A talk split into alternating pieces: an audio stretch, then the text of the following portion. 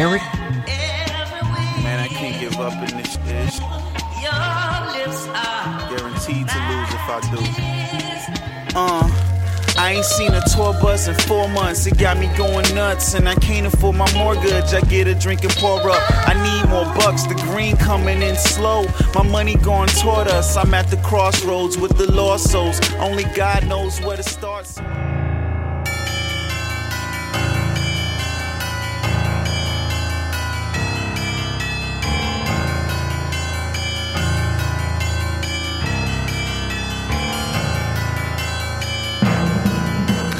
Bonsoir, vous êtes bien sur Choc, c'est le tome 18 de Mission Encre Noire, chapitre 237.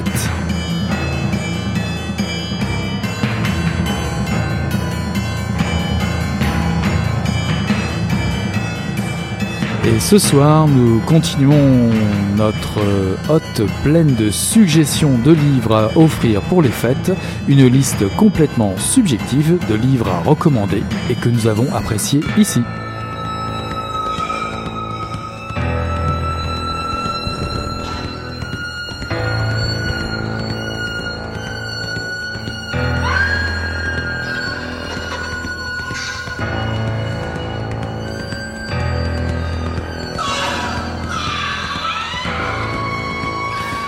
Dans la nuit de l'exil, on se raconte des histoires épouvantables pour conjurer la trouille. En Haïti, les candidats à l'émigration se laissent volontiers compter que chez le grand voisin du Nord, les rues sont pavées de dollars. Personne n'y croit vraiment. Mais sous la pression de la misère et de l'intolérance, il n'est pas interdit de se bercer d'illusions. L'aventure de toutes les migrations naît du rêve. Pourquoi pas le mythe séculaire d'une Amérique tapissée de billets de banque? Il suffit de se baisser, my friend. La malice de la diaspora a inventé l'histoire de cet ouvrier qui, après maintes démarches, tracasseries administratives, angoisses, finit par obtenir un visa de l'ambassade américaine à Port-au-Prince. Débarquant chez des parents à Brooklyn, que trouve-t-il sur le trottoir? Dix dollars. Il fait le geste pour les ramasser puis se ravise. Je viens à peine d'arriver, se dit-il. Je ne vais pas commencer à travailler tout de suite sans m'être reposé quand même. Le malheur rit.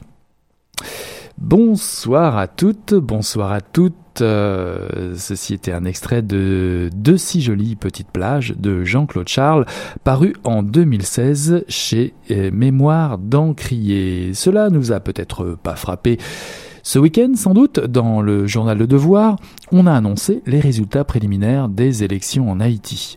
L'élection de Jouvenel Moïse en lieu et place de Michel Martelly a suscité toute une controverse et une prise d'opinion bien sentie, en particulier de Rorome Chantal, professeur de sciences politiques à l'école des hautes études politiques de l'université de Moncton une lecture que je vous recommande si vous pouvez encore mettre la main sur cet article. Tout ça pour dire que le cas d'Haïti est toujours aussi sensible et prenant ici en Amérique du Nord et a fortiori au Québec. C'est à la lecture de ce livre, de six jolies petites plages de Jean-Claude Charles, paru en 2016 aux éditions Mémoire d'Encrier, qu'on peut se rendre compte des dégâts encore en cours aujourd'hui euh, de politiques injustes et arbitraires au niveau national et international concernant les réfugiés politiques, puisque dans bien des cas, le phénomène haïtien pourrait être transposé à celui d'autres nations.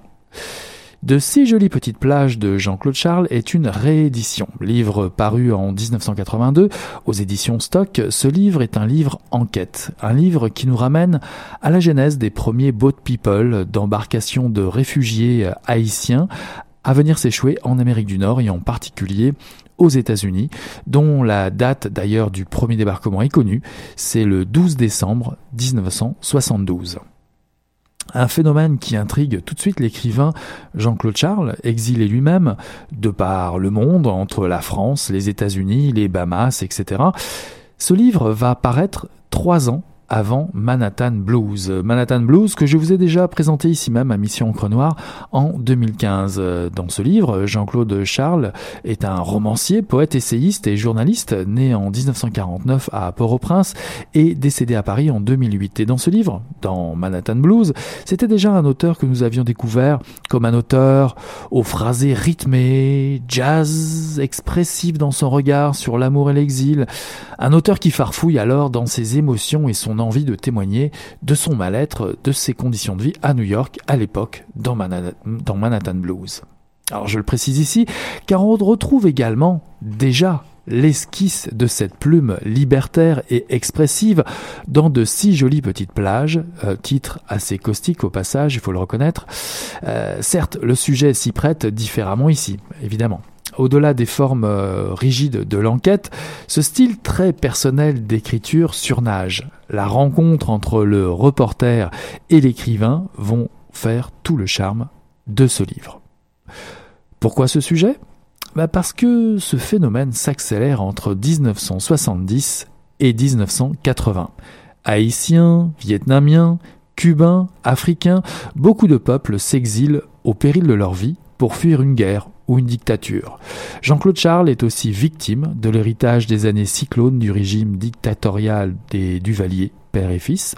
Il veut témoigner à sa manière du destin de l'immigrant, donc il se lance alors sur la piste de l'immigration américaine haïtienne. Une immigration qui a, selon lui, trois spécificités.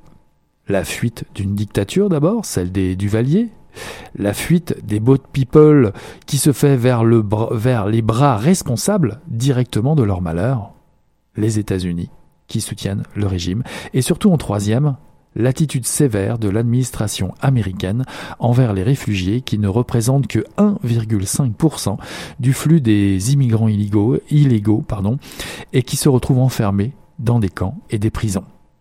Jean-Claude Charles mêle tour à tour récit entretiens, des entretiens avec des géoliers, des, des, prisonniers, des réfugiés. Euh, il mêle aussi la chronique, le théâtre aux accents blues ou jazz pour documenter euh, cette euh, tragédie. Bref, voici tout un carnet de route dont le traitement n'est pas sans rappeler, en écho, le publi reportage de Dany Laferrière sur l'Amérique dans ce livre titré Cette euh, grenade dans la main du jeune nègre est-elle une arme ou un fruit?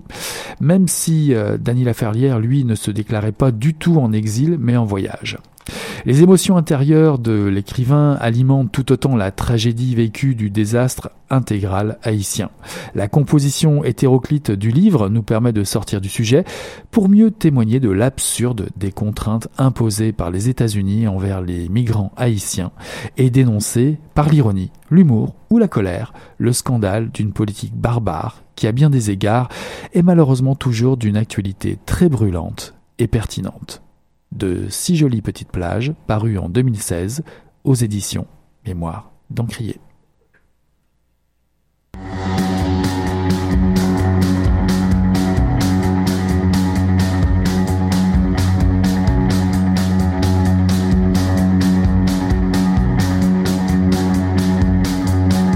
Les humains aussi sont des objets comme les autres assemblage composite, divers matériaux, éléments de passage, des structures précaires.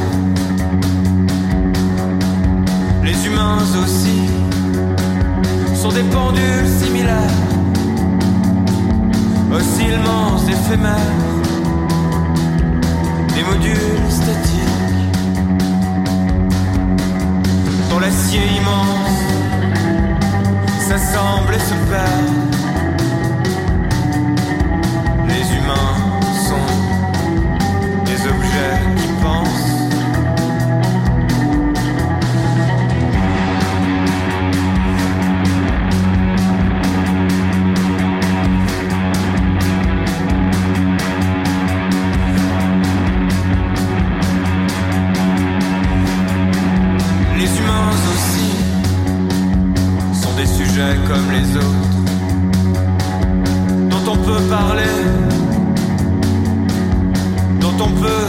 faire Outil léger, en quête de silence.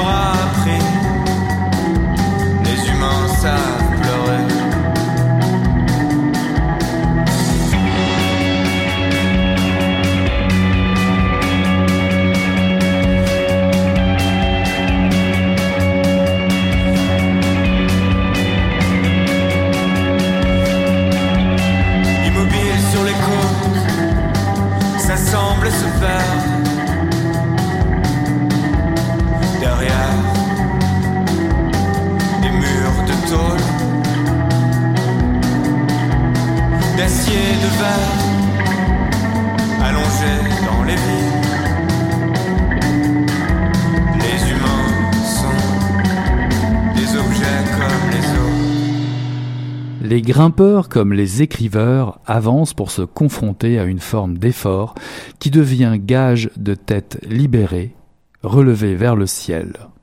Esprit libre qui jouit d'une simple fleur plantée entre deux rochers. Grimper. Comme écrire. Magnifie la vie. Quant aux sommets visés, ceux du K2 ou de la gloriole populaire, même s'ils sont intéressants, pouvant même causer de la jubilation, on doit considérer qu'ils ne sont finalement que des accessoires à la joie, la joie véritable étant de chausser ses bottes pour décoller, sac au dos, en direction d'une montagne toute proche, comme de se pencher sur son carnet de notes pour écrire un poème quand on est étendu sur un tapis de sol dans sa tente. Écrire, pour se changer en eau de fonte de glacier, écrire pour apprendre à couler vers les vallées et les plaines en frissonnant à cinq ou six heures du matin, quand enfin réapparaît le soleil, écrire pour se changer en grive solitaire et chanter, perché au sommet d'un pin rouge, pareil à un fou d'été, écrire pour se transformer en pentantille et en saxifrage, écrire pour se métamorphoser en tronc d'épinette noire ou en rameau de sapin baumier.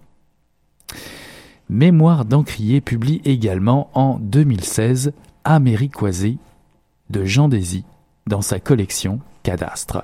Il s'agit d'un essai, une réflexion sur le fait métis. Jean Désy est écrivain, médecin, voyageur. On le retrouve euh, surtout sur l'ensemble du territoire de la péninsule Québec-Labrador, mais surtout au nord, entre les mondes de l'autochtonie, la haute montagne et la toundra, comme dans les déserts les plus brûlants, plus au sud. Jean Désy est un nomade, un amoureux de la toundra, des paysages naturels préservés. Et oui, oui, il y en a encore, euh, je l'avoue. Et surtout, il aime les communautés qui les habitent. Dans Américoisie, Jean Désy regroupe des textes écrits autour de l'esprit nomade, le monde autochtone et métis. Loin d'être seulement un constat d'échec et une longue lamentation sur l'état du territoire, ce livre est militant. Il nous invite à changer notre regard. L'Américoisie, c'est, je cite l'auteur, le pays rassemblant les gens des Premières Nations, comme ceux qui vinrent en terre d'Amérique après Christophe Colomb. Ce terme, américoisie, lui a été inspiré autant par le visionnage du film québécoisie que l'expérience des coureurs des bois, ou bien du linguiste géographe Louis-Edmond Hamelin, un petit cousin de son père en passant. Le nomadisme, l'occupation entière du territoire sont au cœur du texte. Un texte amoureux et militant qui jongle avec l'esprit nomade, l'envie de marcher libre et inspiré vers les sommets des montagnes, d'écouter le silence intérieur du pays qui l'accueille, de façonner, l'envie de façonner le paysage autant qu'il nous façonne. L'espoir pour l'auteur dépend du métissage physique autant que culturel. Et pour cela, Jean Désy écrit. Il écrit pour raconter avec une plume désarmante, lyrique, parfois poète, parfois colère, mais souvent juste. Écrire pour prendre conscience et pour survivre, pour, je cite, voler avec les ailes de papier qui nous poussent entre les tempes quand vient le temps de danser dans la neige.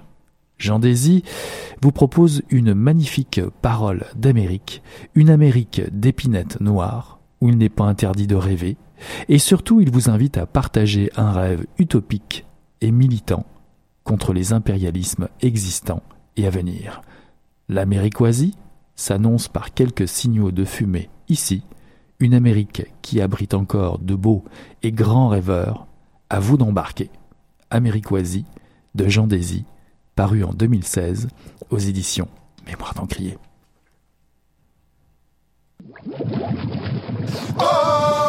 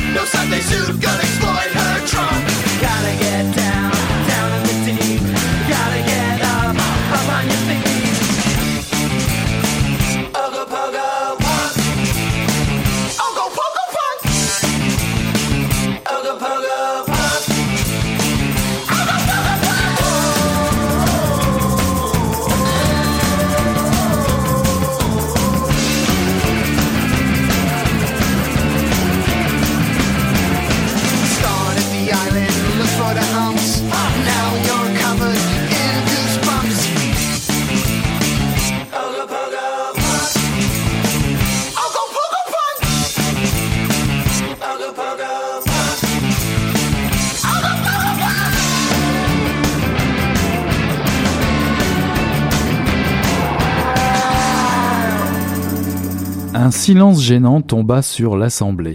Ethan jeta un œil à Jack, espérant qu'il sauve rapidement la situation, mais son voisin garda le silence. Après un moment, Ranjit dit Je suis un brillant loup, mais mon don concerne le chiffrage des multitudes. Euh, qu'est-ce que c'est que... Cela signifie, dit Ethan, qu'il peut faire une estimation instantanée des systèmes à haut chiffre. Le nombre de feuilles sur un arbre, le nombre d'allumettes tombées par terre, le nombre de gens dans un stade. Euh, je fais un malheur au foire du comté, plaisanta Ranjit. La jarre dans laquelle il faut deviner le nombre de graines d'haricots Fastoche. Il eut un bref sourire, et la blancheur de ses dents contrasta avec sa peau sombre. Jack se força à rire, ce qui fit retomber la tension. Ils passèrent, l'heure suivante, à se partager les responsabilités. Chacun offrit son savoir-faire, qui était un bon menuisier, qui avait suivi une formation de premier secours. Et ils échangèrent leurs numéros de portable. Ensuite, alors que le jour tombait, ils commencèrent à s'en aller. La plupart d'entre eux firent un salut général à l'assemblée, mais tous allèrent serrer la main de Jack. Ethan attendit que Ranjit mette son manteau pour dire au revoir à leurs hôtes. Merci d'être venu, dit Jack. Pas de quoi. Jack retint la main d'Ethan et dit Au fait, comment est-ce que Violette trouve le lait? Est-ce que c'est ta façon de me rappeler que je te dois quelque chose? Super, euh, merci, merci. Euh, dis-le moi s'il t'en faut plus. Non, non, non, ça, ira, merci, merci. L'air frais du soir contrastait avec l'atmosphère du salon bondé.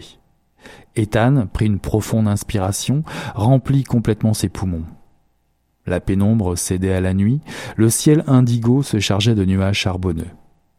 Il tint la contre-porte ouverte pour Ranjit, puis la laissa se refermer derrière eux avec un bruit sec. La lointaine agitation de la ville les entourait, de faibles bruits de circulation et des sirènes assourdies. Nous parlions d'utopie avec euh, Jean Désy, Ici, nous plongeons dans la science-fiction, un roman dystopique, un monde meilleur, paru en 2016 aux éditions Série Noire chez Gallimard. C'est le tome 2 de la trilogie des Brillants, une découverte que j'ai faite chez Babelio en 2015 avec le tome 1. Les Brillants, qu'est-ce que les Brillants? Les Brillants représentent 1% de la population depuis l'année 1980. Ils possèdent des dons hors du commun, ils peuvent prédire l'évolution des cours de la bourse, le ressenti intime d'un inconnu ou comment se déplacer sans se faire remarquer, sans que vous puissiez les remarquer. Alors on est loin, loin, loin des super, super, super gros super-héros, mais tout de même, ces capacités hors normes leur valent le mépris de la société américaine, et dans bien des cas, ils souffrent d'un rejet social et politique radical. Trente ans plus tard, un réseau terroriste, qui se nomme les Brillants, paralyse trois grandes villes américaines. C'est la panique, les rayons des supermarchés se vident et les appels au 911, le 911, se multiplient. Le président est sous pression et se doit de réagir. Surtout que des fanatiques brûlent à vif des gens au hasard. Nick Cooper connaît bien le dossier. Nick Cooper était déjà en charge de l'enquête dans le premier tome des Brillants. Ancien agent antiterroriste, il a permis de mettre à jour la corruption d'un système étatique et fondamentalement opposé aux Brillants. Lui-même, brillant, il devient le conseiller principal du président des États-Unis d'Amérique alors que menace une guerre civile des plus meurtrières. Ce deuxième tome peut facilement se lire sans avoir vraiment eu connaissance du premier, même si, évidemment, je vous encourage à le lire et à vous le procurer, bien entendu. Dès les premières pages d'un monde meilleur, on se dit que la tâche sera quasi impossible pour Nick Cooper. En effet, il fait face à une manipulation terrible. La course au pouvoir est plus forte que tout. Gourou et machiavélisme populiste plongent le monde dans une noirceur insondable. Le racisme est une valeur en hausse, l'autre dans sa différence fait peur. Et bien sûr, dans un esprit vengeur, certains de ces brillants se rebellent et vont même plus loin. Ils rêvent de caresser les rênes du pouvoir. Marcus Saquet, l'auteur de ce livre, euh, Un monde meilleur, nous tient en haleine. Son style est efficace, l'énergie de ses personnages est communicative, surtout, surtout portée par des chapitres dynamiques et parfois très rythmés. Les personnages pivots euh, de ce livre sont fascinants, euh, fascinants dans leur dualité, voire même dans leur identité. Car c'est la force de ce roman. L'identité se dissimule, tout comme l'appartenance à telle ou telle utopie, celle du bien ou celle de la destruction. Votre, votre loyauté est-elle sincère ou nous fait-elle douter? Doit-on avoir peur? Doit-on avoir confiance en vous? L'univers dystopique est très réaliste dans ce roman. On est à Cleveland, c'est le lieu principal du récit. Cette cité devient une cité étrange. On se laisse prendre aux prérequis du montage fictionnel, très très bien rendu. Nick Cooper rêve d'un monde meilleur, c'est sûr. Mais il sera forcé de jouer à un jeu dangereux s'il veut y parvenir. La, question d'actualité que pose ce roman est très bien euh, mise en forme. Euh, comment accepter l'autre dans sa différence? Marcus Saquet utilise les outils du genre polar et science-fiction pour mettre en place un casse-tête efficace pour confronter euh, des points de vue et des idées décidément très en vogue malheureusement aujourd'hui autour du rejet de l'autre, du terrorisme et de la répression. Et surtout l'auteur Marcus Saquet nous offre une lecture qui brasse le meilleur des ingrédients du polar et de la science-fiction. Un livre donc euh, que je vous recommande pour mettre au pied du sapin Un monde meilleur de Marcus Saquet, paru en 2016 aux éditions Série Noire chez Gallimard.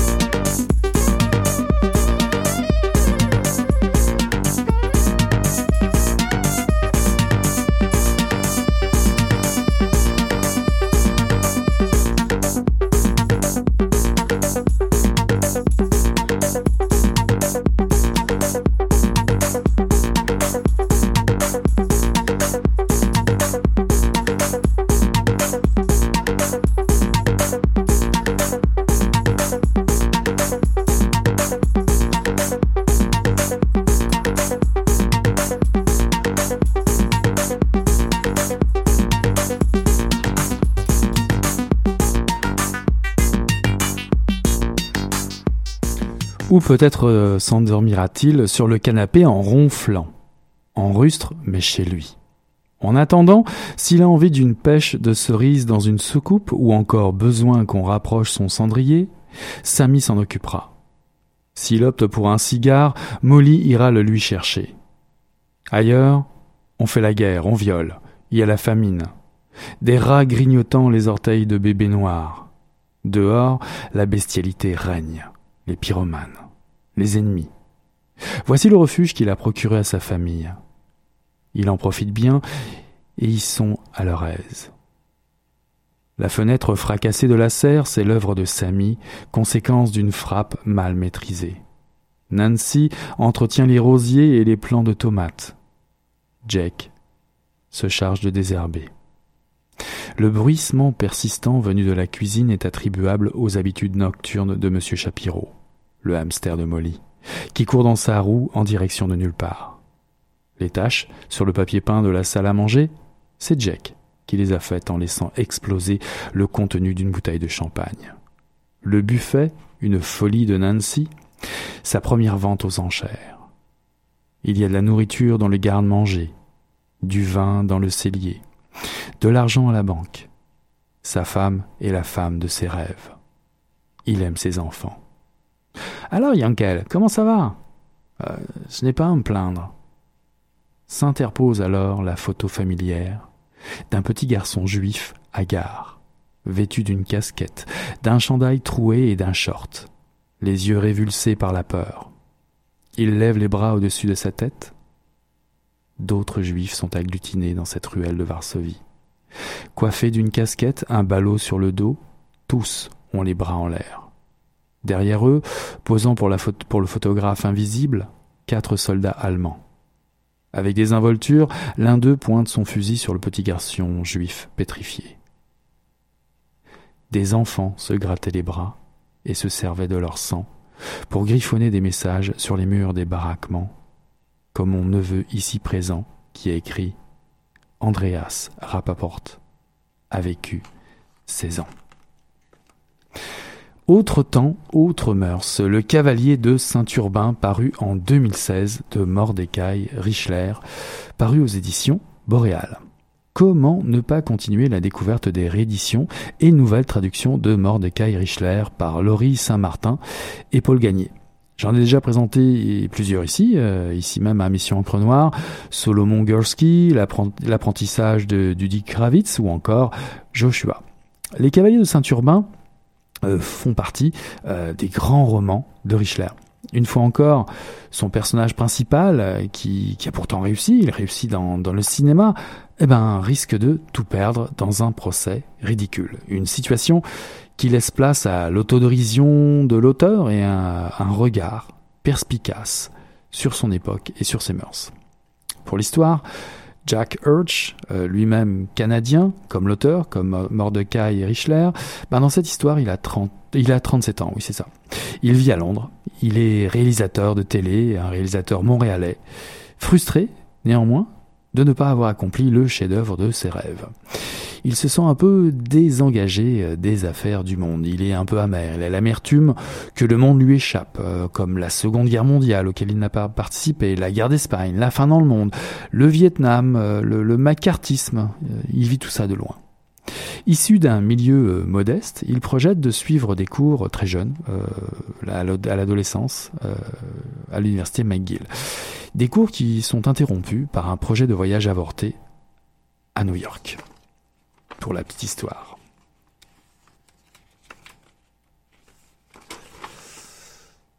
Il arrive tout de même à se faire un nom dans le cinéma.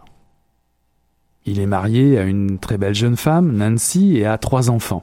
Et pourtant, au cœur de ce bonheur rassurant, il rencontre un personnage obscur, Harry Stein, qui l'entraîne dans une aventure sexuelle des plus bizarres qui lui vaudra une accusation finale, une accusation d'agression sexuelle sur une jeune Allemande, qui va le traîner devant un tribunal pour s'expliquer. Alors évidemment, pour échapper à la honte et à la dépression, écœuré de lire aussi des nouvelles horribles dans le journal qu'il lit euh, chaque jour, Jack Hirsch s'invente un personnage, le fameux cavalier de Saint-Urbain. Un cavalier à qui il donne les traits euh, et où il prend son inspiration de son cousin à lui, Joey, cet ancien euh, voyou, cet ancien complice, plus âgé que lui, ancien complice des ruelles, des 400 coups, de la rue Saint-Urbain à Montréal. Dans son imagination fertile, Jack euh, invente un personnage qui galope autour du monde entier, qui fait le tour du monde, pour traquer l'infâme docteur Mengele et ses nazis, qui va aller jusqu'aux confins de la jungle sud-américaine et du Panama pour les trouver. Le Cavalier de Saint-Urbain est un livre satirique, jouissif. Il écorne la bonne société anglaise de l'époque, raille les déviances sexuelles du monde euh, du monde du spectacle, comme euh, les conservatismes poussifs que qui peuvent se trouver dans cette société. Il s'en prend également aux couples mal assortis, il s'en prend aussi aux rituels désuets des familles juives, il se moque des lourdeurs des procédures judiciaires, parfois aussi de leur rendu au final assez loufoque. Il dénonce les beaux parleurs et les filous du milieu des affaires, il dénonce même l'image de la mère juive. C'est pour dire que Mordecai Richler euh, s'en prend à peu près à tout le monde, personne n'échappe à la vindicte humoristique et ravageuse de l'auteur. Tout y est dans ce livre, l'ivresse de la vie, ses réussites comme ses échecs. On pourrait y voir aussi le roman d'un écrivain attaché à des valeurs conservatrices, déjà battues en brèche par un modernisme envahissant et qu'il dépasse et qu'il ne comprend pas toujours. Une nouvelle fois, voici une occasion de redécouvrir une œuvre aussi immense qu'irrévérencieuse, Le Cavalier de Saint-Urbain, en, paru en 2016 de Mordecai Richler aux éditions du Boréal.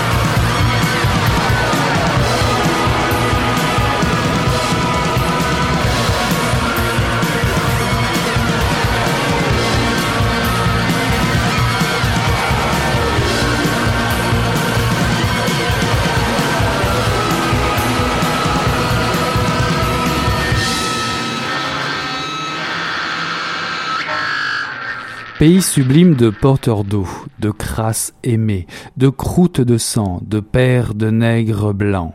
Pays matraque, formaté à l'égout des nations avortées, mon cri de posséder s'emballe. Je remonte au cœur des troubles, à l'élection des princes libidineux, une parodie patriotique s'égare dans l'enculade des slogans.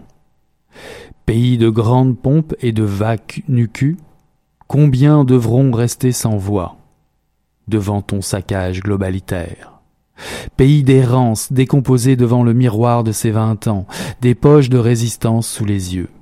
Des millions d'ancêtres se retournent dans les champs en friche, sous les développements immobiliers, les parkings et les centres d'achat.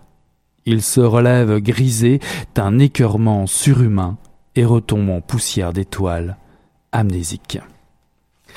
Dernière chronique ce soir, dernière recommandation euh, pour vos achats de Noël complètement subjective et on va dire un petit peu euh, en dehors des sentiers battus. En tout cas, pour finir, Ma Terre est un fond d'océan de Serge Lamotte, paru en 2016 aux éditions Mémoire d'Encrier. L'auteur, l'auteur Serge Lamotte est un poète, romancier, un dramaturge à l'opéra, au théâtre et au cirque. Ce recueil de poésie est son troisième recueil, un recueil en trois parties nommé Rendre l'arme, la vie ne nous a pas écrit et visage anténatal. Un recueil de poésie appuyé par un souffle revendicateur, contestataire, une réponse à la meurtrie d'une humanité en déroute comme le dit l'auteur. Vous y trouverez une langue d'opposition qui confronte le, les pays euh, sublimes de porteurs d'eau ou de matraques à leur saccage globalitaire. On, vous y trouverez une langue témoin qui en appelle aux ancêtres, comme on lance un cri de guerre, comme on lance une insulte, un cri de rage qui domine avec constance dans ses poèmes contre les preachers, contre les jets privés, contre cette vie moderne qui nous et que nous acceptons. Serge Lamotte en veut à notre humanité qui n'a plus de tête, qui a tout oublié et ne sait pas, ne sait plus où y mettre de l'espoir. L'usure des mots traduisent l'usure de la terre, sarclée, détruite en profondeur. Il en va de citer Fukushima, Hiroshima. Plus rien n'est respecté. Les dieux n'existent plus pour personne et la terre souffre. Profondément éthique, la poésie ici, je cite Serge Lamotte, ose et propose par le regard un monde possible où sont martelés les mots liberté, révolte, beauté, car nous sommes tous armés d'un rêve au visage familier. Je vous recommande donc cette lecture salutaire et coup de poing. Ma terre est un fond d'océan de Serge Lamotte, paru en 2016 aux éditions Mémoire d'Encrier.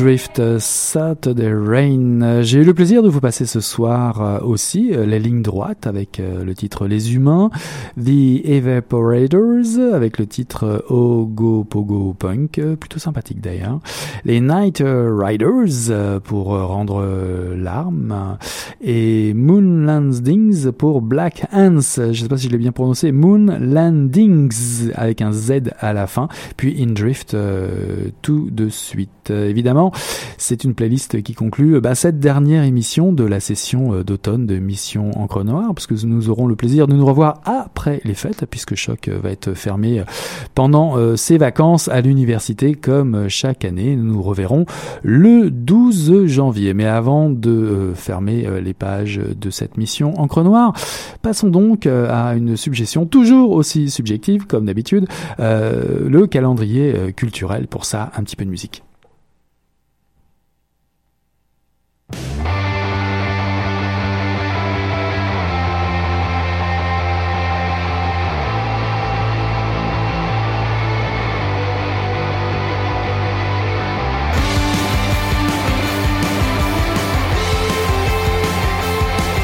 Ils sont de retour en ville. Euh, les Winter Sleep euh, sont en show euh, au Ritz, au non au excusez-moi, au théâtre Fairmont.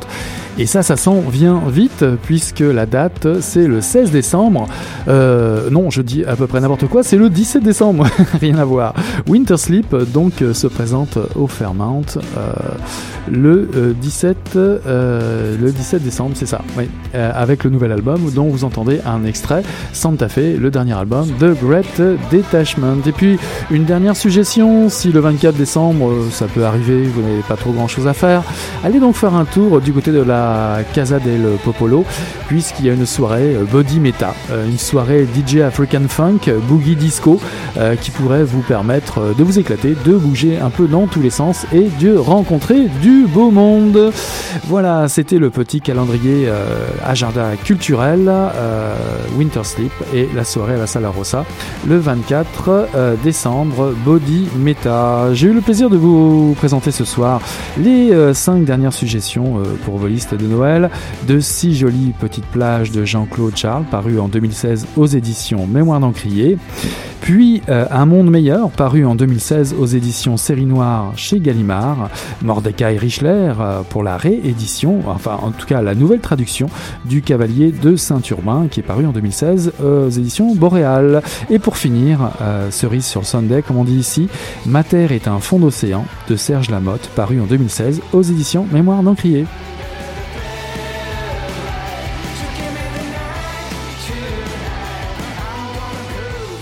Voilà qui conclut euh, Mission Encre Noire, euh, tome 18, euh, chapitre 237. C'est avec plaisir que je vous laisse et je vous souhaite de très bonnes vacances et de très bonnes fêtes de fin d'année. D'ici là, on tourne la page, on ferme le livre pour annoncer la nouvelle session d'hiver qui s'en vient dès le mois de janvier. On se retrouve le 12 janvier. D'ici là, portez-vous bien, bonne lecture et on ferme le livre. Allez, ciao, bye.